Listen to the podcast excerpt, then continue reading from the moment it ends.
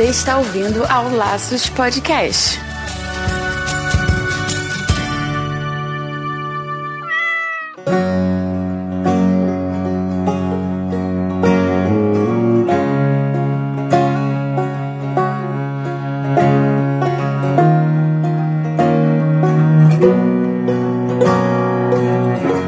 Olá, sejam muito bem-vindos ao Laços número 19. Aqui é o Andy Bittar. E eu sou Marina Arinelli e é aqui no Laços que vamos falar tudo sobre o seu animal. Pessoal, hoje o bate-papo vai ser lindo, maravilhoso e essencial. Como conversar com o seu animal. Pensa. Pois é, e hoje nós vamos falar sobre comunicação intuitiva e entender quais são as camadas que nos separam de bater aquele papo com o nosso bichinho. Para entender tudo isso, a gente tem aqui conosco a Sheila Valigora, ninguém melhor do que ela, que é médica veterinária e autora do livro Eu Falo, Tu Falas, Eles Falam, que realiza cursos em que ensina comunicação intuitiva com os animais. Seja muito bem-vinda ao Laços, Sheila. Seja bem-vinda. Muito obrigada pela oportunidade. Muito legal ter você aqui, Sheila. Hoje a conversa vai ser muito boa, mas antes a gente vai para aqueles recadinhos da semana. E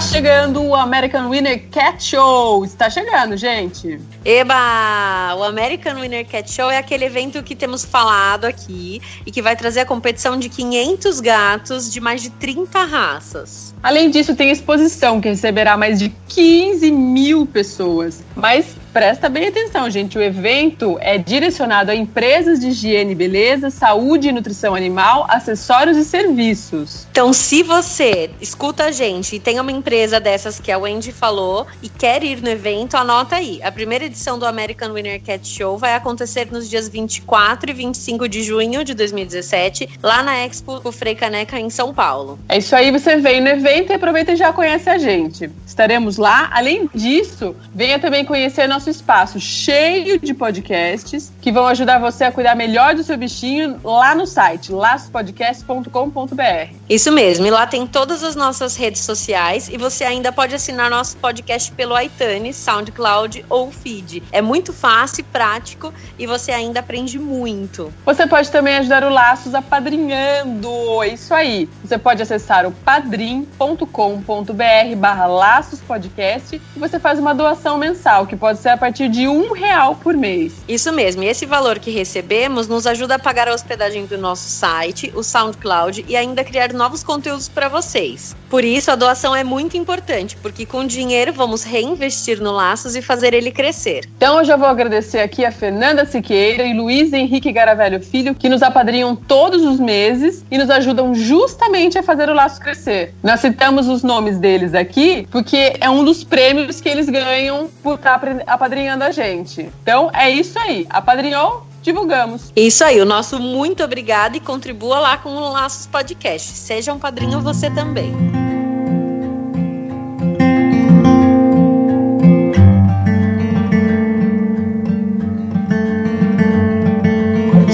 Conta pra gente qual que é a sua formação, como que você chegou nisso, dessa conversa intuitiva com os animais? A minha formação é de veterinária. Eu fui estudar veterinária porque eu queria trabalhar num safari na África. Eu queria trabalhar com animais selvagens. Então, eu achei que o caminho era fazer veterinária. Eu queria ser uma veterinária que, que viveria junto com os animais selvagens na África. Essa foi a minha Olha. começo do meu caminho. Eu não queria ser uma médica veterinária de tório, né? Não tinha o menor Uhum. interesse. Foi assim. Que legal. Muito E legal. como que você chegou nessa conversa intuitiva?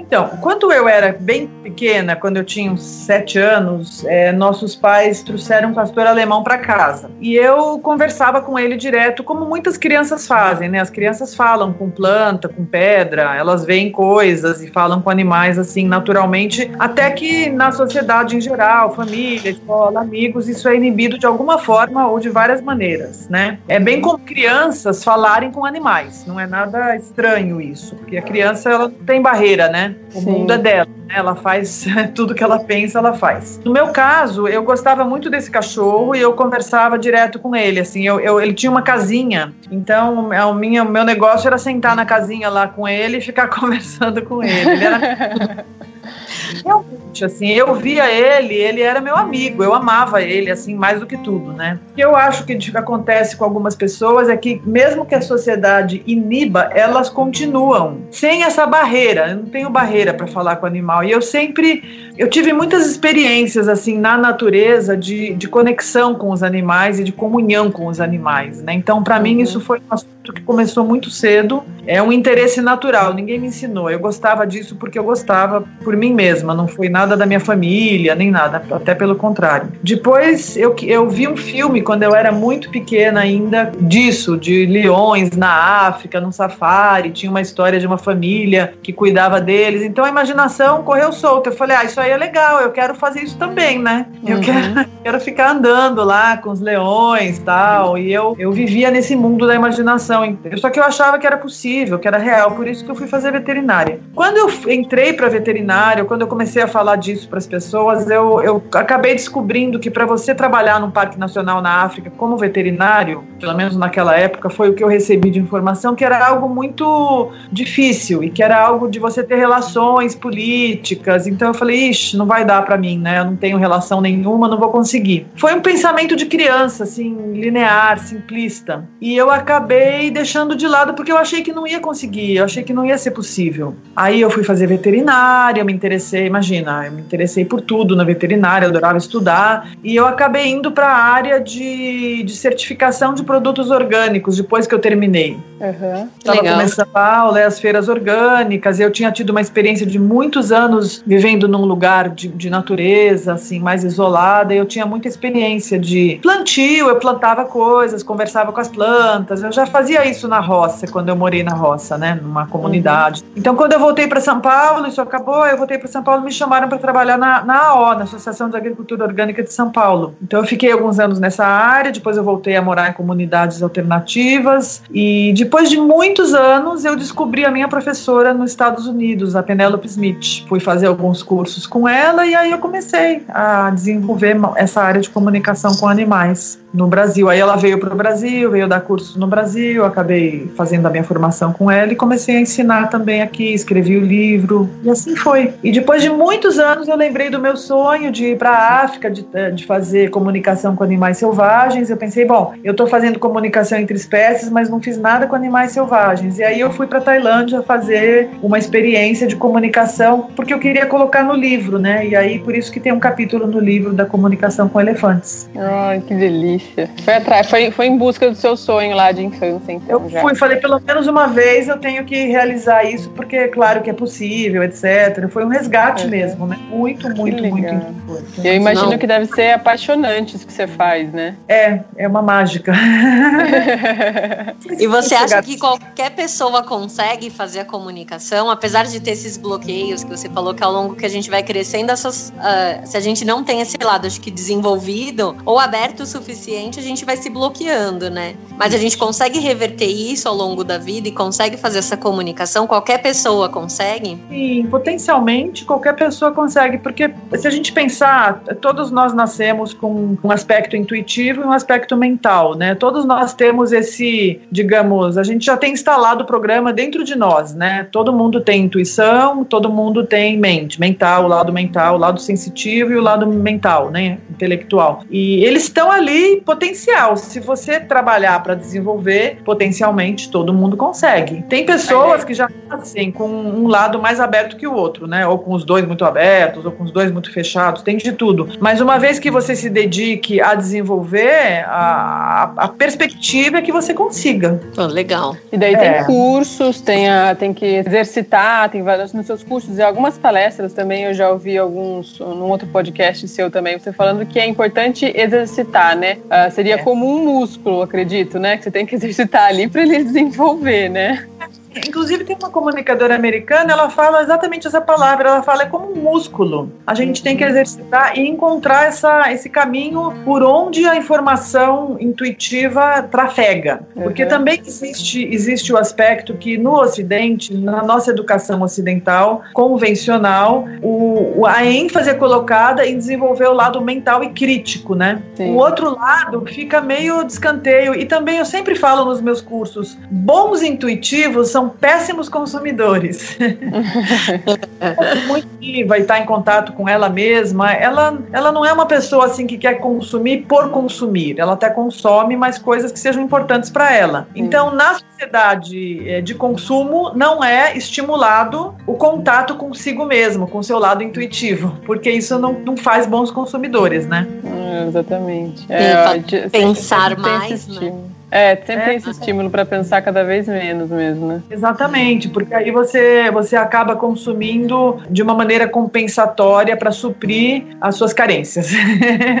em vez de você respirar, olhar para dentro e tentar se trabalhar, né? Em vez de pôr uma, uma um material ali para tampar essa carência que no fundo não tampa, né? E aí é até bom, porque aí você compra mais e mais e mais e não tampa nunca, né? Então, é perfeito, né? É, para eles é perfeito, né? Para é para as pessoas não tanto. Mas o que está acontecendo na sociedade é que a nossa, o mundo está experimentando uma transição, uma transformação, e as pessoas estão se abrindo demais para esse outro lado, mais de mais percepção, mais intuição, mais conexão. As pessoas estão uhum. se abrindo, é inegável, né? Então nós estamos num momento maravilhoso para a expansão desse trabalho que promove a reconexão do ser, do ser humano consigo mesmo e com os outros seres, né? Ah, legal. É verdade, isso é verdade mesmo. Deixa eu te perguntar uma coisa. Quando você, só assim, nível de curiosidade, lógico, quando você se comunica com os animais, seja esses selvagens ou seja animais domésticos, como que rola isso? É como se fosse um bate-papo? É uma. Se você se apresenta, né? Licença? Como, como que isso acontece? Porque a gente pensa muito, tipo, na conversa humana, né? Eu falo, oi, tudo bem? Meu nome é esse, esse, aí o papo desenvolve. É mais ou menos a mesma coisa? Ou é um, uma coisa pontual? Tipo, animais que têm problema ou têm dificuldades e a gente tenta trabalhar esse lado pontual mesmo. Tipo, perguntas e respostas, né? É, é isso, é. Eu acho que para te responder, uma, uma informação que é muito importante é que no, na comunicação com animais é, tem um elemento que é a base, que antecede tudo, que é a empatia. Então, você, você tem empatia pelo animal, né? Por exemplo, o cliente pede uma consulta, ele quer resolver um problema com o animal através da comunicação. Aí você se você primeiro quer saber quem é o animal e você se conecta com ele, você se une a ele naquilo que ele está atravessando. Isso se chama empatia, né? Você sentir o que o outro sente, se conectar, se unir ao outro. Na comunicação humana, isso também acontece. Você se comunica melhor com pessoas com quem você tem mais empatia e tem outras pessoas com as, com as quais a comunicação às vezes é até mais formal, né? Ela é mais para resolver o que precisa ser resolvido. Sim, sim. Na comunicação com os animais não rola essa parte aí de só se, só se comunicar para resolver o que tem que ter resolvido. A empatia ela é fundamental. Então eu passo exercícios para as pessoas pessoas desenvolverem esse sentimento e essa conexão com o animal. Que às vezes é um elo que está um pouco perdido, né? Então, a pessoa está um pouco desconectada disso. Claro que esses exercícios para comunicação com animais, para você se abrir para isso, eles vão favorecer também a comunicação com os humanos, que às vezes não está indo lá grande coisa também.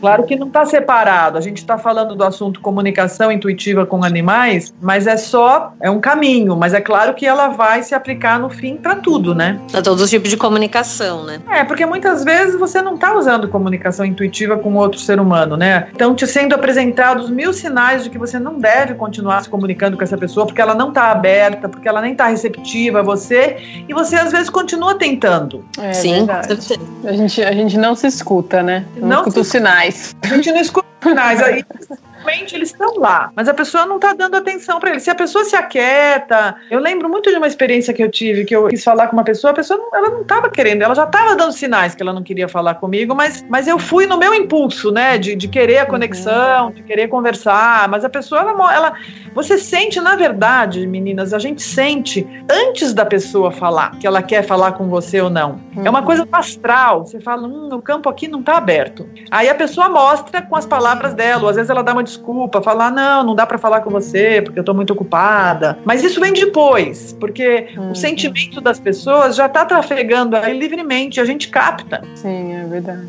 E com os animais é a Já tá coisa. aberto para isso, na verdade, né? É verdade. Agora, Com os animais, o que rola é são nas consultas, as pessoas têm um problema e aí eu peço para elas é, deixarem bem claro quais são as, as perguntas que elas querem que eu faça para o animal. Aí eu me sento, eu, eu, eu me coloco num estado bem tranquilo, assim, eu respiro, faço algumas respirações, me aquieto o meu mental, me conecto com o animal através do meu coração, eu faço um tubo de luz entre o meu coração e o coração do animal, me apresento, falo, olha, eu sou a Sheila, quero gostaria de falar com você, peço a sua autorização, se você, por favor, pode responder as perguntas, o teu tutor está preocupado, ele quer saber de você, tá, tá, tá, tá, tá, tá, etc. Solto as perguntas e fico esperando as respostas. Comunicação intuitiva ela é muito rápida, né? Então a resposta vem como um raio, ou ela não vem, aí eu espero para que ela venha um pouco mais tarde, assim, na hora que ela quiser vir. E mais, mais tarde pode ser depois, quando estiver na sua casa já. É, mas não, Sim. geralmente eu tô em casa, a consulta é por Skype mesmo. Ah, entendi, entendi.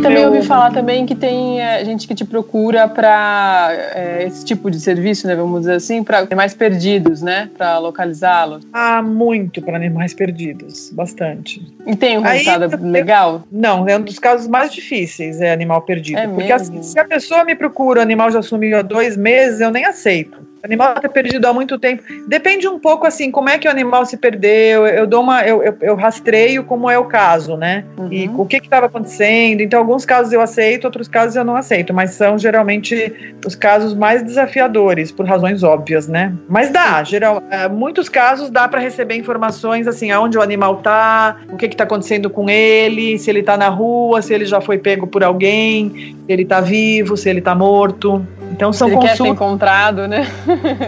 É, são consultas delicadas. Por exemplo, quando o animal já não está vivo, é, é muito delicado para você falar para a pessoa. Às vezes a pessoa não quer aceitar, ela continua procurando para todo sempre, ela não aceita que o animal já desencarnou, mas às vezes ele já desencarnou, não está mais aí, né? Sim. né? É muito complicado. Você acha que o perder acho que é pior do que morrer. É, é horrível, é péssimo. É horrível o que está acontecendo, né? Se o animal vai voltar. Mas Sim. a consulta em si, ela é um processo bem interessante de, de conhecimento, assim, de autoconhecimento, porque nenhum animal some por acaso, né? Sempre tem uma situação acontecendo na casa, ou algum desleixo que também está ligado com a pessoa não ligar muito para o animal. Então, essa descoberta da situação na qual o animal desapareceu também é um aprendizado para a pessoa, né? Hum não existe o animal fugiu sem querer. Isso, isso é. Quando a gente cava um pouco mais, não foi bem assim, sem querer, né? Entendi. Ah, com certeza. E nesses casos, seja na consulta ou seja no animal perdido, o, o animal tem que estar tá aberto a te receber também, né? Igual essa empatia que você falou com as pessoas, né? Que ele pode estar tá fechado e não querer se comunicar, existe isso ah, também? Não. A dificuldade com o animal perdido é que o animal perdido ele pode estar numa situação de estresse muito grande, ele pode estar com fome, com frio, com medo, acuado, ele pode estar tá com outros animais que não são abertos para ele. Então, às vezes, não é que ele não está aberto, às vezes ele está numa situação de estresse e fica difícil. Mas o bom comunicador, ele consegue captar essas coisas, ele consegue perceber essas coisas, ele pode passar essa informação. O que é mais difícil é a localização, no meu caso. Às vezes eu consigo, assim, saber se é norte, sul, leste, oeste, quantos quilômetros está de casa, mas às vezes numa cidade como São Paulo, essa informação não ajuda muito, entendeu? É muito grande. Um... É, imagino que deve, deva ser bem difícil mesmo. Se for um animal que, que, que sumiu no campo, é mais fácil, porque aí é uhum. campo, tem uma casa aqui, outra casa lá, e as pessoas encontram mais fácil, entendeu? Mas se é na cidade, eu mesmo desanimo. Eu falo, ai meu Deus, vou falar norte, sul, leste, oeste, aí é complicado, né, São Paulo. É. Então, mas de uma maneira geral, essa pergunta da, da, da Marina, de uma, maneira, de uma maneira geral, os animais estão predispostos a topar uma comunicação? Ou pode ser que tenha um ou outro que não está muito afim não de conversar, ou não consiga, não, entenda? Não, é, de maneira geral, os animais são muito receptivos à comunicação. Na verdade, os animais são muito abertos para comunicação, né? Em alguns casos, caso o animal é muito agressivo, quando o animal, por exemplo, eu ensino a não se comunicar com o animal quando ele está comendo, quando ele está brincando, porque ele está muito envolvido na atividade dele, mas fora disso eles estão sempre abertos para se comunicar com a gente, sempre. E como a gente consegue diferenciar assim se é uma coisa que a gente está querendo ouvir dele ou se realmente ele está falando para a gente? é, isso é o treino. Aí para diferenciar é, é isso que eu ensino, né? Como é que você sabe reconhecer o que é o seu pensamento do que é uma comunicação que chegou para você, porque a comunicação intuitiva não é um movimento que você faz de você para fora e não tem esforço nenhum. É ao contrário, você se coloca num estado receptivo e aquilo vem para você. Então não é ir de encontro A, mas é receber uma comunicação. Então, é, na verdade, assim, depois de um pouco de treino, é muito fácil. Ai, que delícia. Porque não tem esforço, não é o que você aprendeu sempre de ir em busca de. Uhum. É o contrário, que é o mais difícil para as pessoas, né? Se colocar no estado receptivo e ver o que chega. Porque como a gente não tem contato com a gente, a gente não está acostumado a isso, né? Sim. Essa é autoocupação, né? E eu ensino também a diferenciar o mental, né? Sair do mental e com cultivar o, a conexão intuitiva mesmo, telepática, né? Expandir o uso dos teus cinco sentidos para reconhecer o que é mais sutil na comunicação, né? Nossa, incrível. É Estou adorando esse, esse bate-papo. E conta pra gente, nesses cursos você dá curso presencial, curso é, online, como que funcionam os seus cursos para quem tiver interesse? Ah, eu só dou cursos presenciais por enquanto. Eu dou cursos presenciais, o grupo mínimo são 10 pessoas, porque tem dinâmicas de duplas e de grupo, né, de troca de experiências. E eu dou cursos a, a cada dois meses em São Paulo e de vez em quando eu dou fora. Por exemplo, agora em maio eu vou dar em Porto Alegre, mas é bem mais raro. É, eu dou no Chile, eu vou dar no, em outubro vou dar um curso no Chile. E eu dou o curso nível 1 é geralmente um final de semana. O curso nível 2 é um retiro, geralmente numa pousada, num lugar no campo. São quatro dias. E aí o nível 3 também é no campo é, são cursos onde você sai de casa, você fica num lugar rural para poder fazer experiências mais profundas. Ai, que legal. Nossa, e aonde ser que... muito gostoso. Não, deve é. ser demais. e aonde que a gente acha essas informações para quem quiser? Ah, então, eu, ia eu, ia perguntar se vocês já tinham visto o site, é www.entreespécies.com.br. É, legal. Daí lá que, te, lá que consegue o seu, seu contato para entrar em contato com você, para tem os é, cursos né? já agendados para esse ano na agenda, tem uma lojinha, tem tem alguns, alguns textos. Na verdade, o, no site tem o básico, assim, das informações sobre o trabalho, tem bastante leitura recomendada também, é, livros incríveis sobre o assunto. E o que eu vou agendando de curso eu vou colocando lá. É, eu, por enquanto, eu, eu, eu, não consegui ainda me convencer de que cursos online são legais nessa área, por isso que eu não fiz ainda. Mas eu tenho também um canal no YouTube, eu tenho algum, algumas entrevistas lá, alguma coisa que está online, assim, no ar, né? Legal, tem bastante material aí para pesquisar, né? Tem, eu acho que tem, tem um livro também. tem, tem uma entrevista, uma, tem uma palestra super legal que pode baixar gratuitamente no site, é bem legal antiga, mas muito legal, assim, bem completa, sabe? Ah, é legal. Fica é, a dica para quem tem interesse, né, em falar, em, em, se abrir dessa maneira e se comunicar com, com as outras espécies, né? Não focar só no ser humano. É, exatamente. É uma coisa interessante, assim, é que às vezes algumas terapias convencionais e, e até mesmo um comportamentalista, um, alguém que é profissional em comportamento animal, tem alguns casos que, que só a comunicação consegue resolver, né? Porque às vezes não é uma questão de comportamento, de desvio de comportamento, às vezes é uma questão que, que transcende isso. Então, esse trabalho ele tem um, um nicho bem específico, assim, na, na expansão da relação do ser humano com o animal, sabe? Uhum. Do ser humano se tornar mais sensível ao que o animal quer, que isso vai além do comportamento e do condicionamento, né? Eu achei muito interessante uma, uma entrevista que eu vi com você, que você diz assim, por exemplo, quando vai levar o cachorro, o gato para o veterinário, porque vai castrar ou porque vai fazer alguma, alguma intervenção. E você avisar e conversar para o animal, quando for viajar, olha, eu vou, vou viajar, mas eu volto dentro de algum tempo, tal, fulano vai cuidar de você esse tempo, fica bem, eu volto te ver, ou eu te ligo.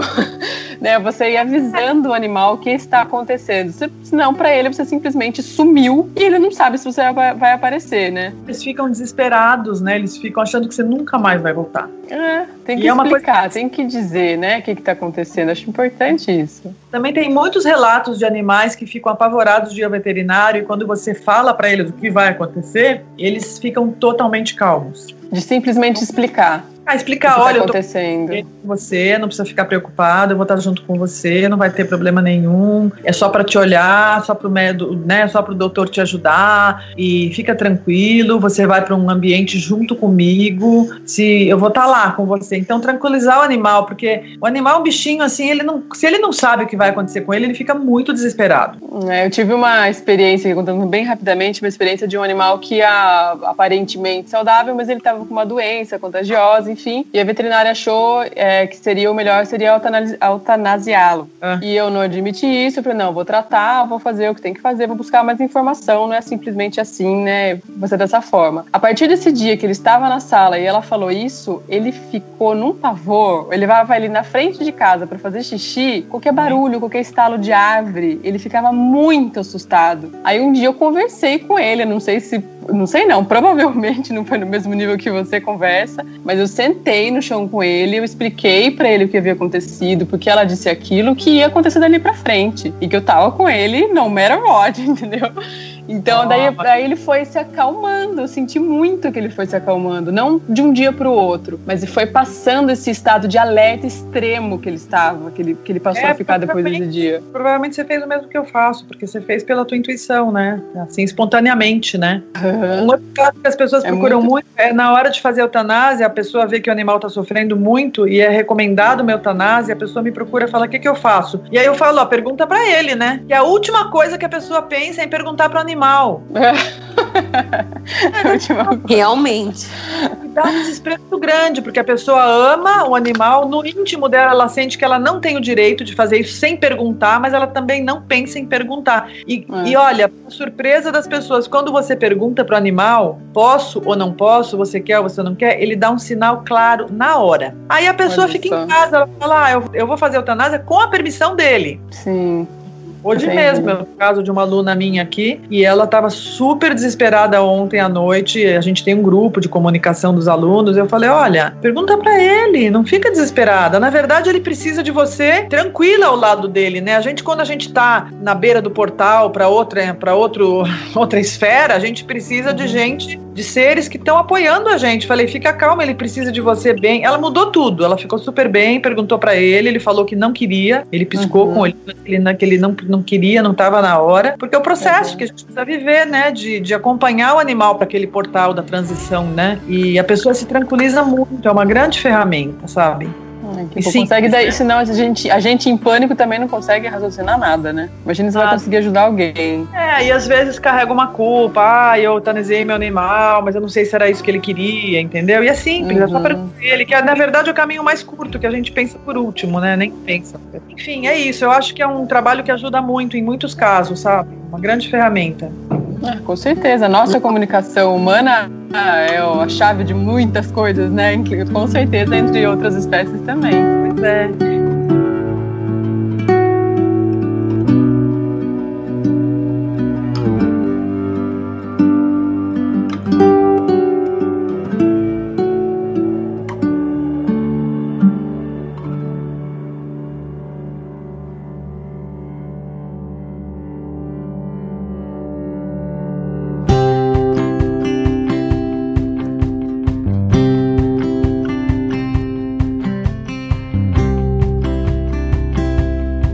Muito bom, acho que é isso, né, Sheila? Que bom, eu fico feliz pela oportunidade de mais pessoas aí estarem escutando sobre isso. Volte e... quantas vezes quiser, você vai ser muito bem-vinda, viu, Sheila? Se quiser dar algum recado, se lembrar depois de alguma coisa, você quiser voltar, a gente conversa tá mais. A gente pode conversar mais depois um, um, um, capítulo só sobre pessoas que como lidar com animais que já partiram, como lidar com esse sofrimento, né, de animais que viveram com você aí 15, 16 anos e partiram. Nossa, perfeito. Ai, que legal. Tá ótimo. A gente marca. Então tá Isso. bom. Volte mais Sheila. vezes. Obrigada, Obrigada. viu, pela disponibilidade, pelo seu tempo, por conversar isso com a gente. Adoramos o papo e vamos querer você mais vezes aqui mesmo. Ótimo. Com certeza.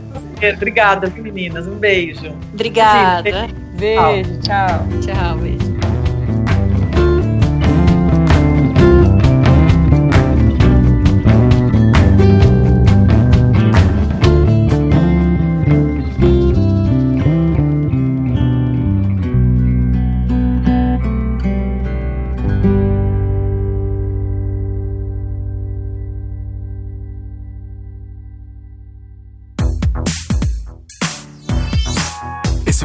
Podcast foi editado pela Isso Aí Design. Tudo isso é forma com função. É design estratégico. É isso aí.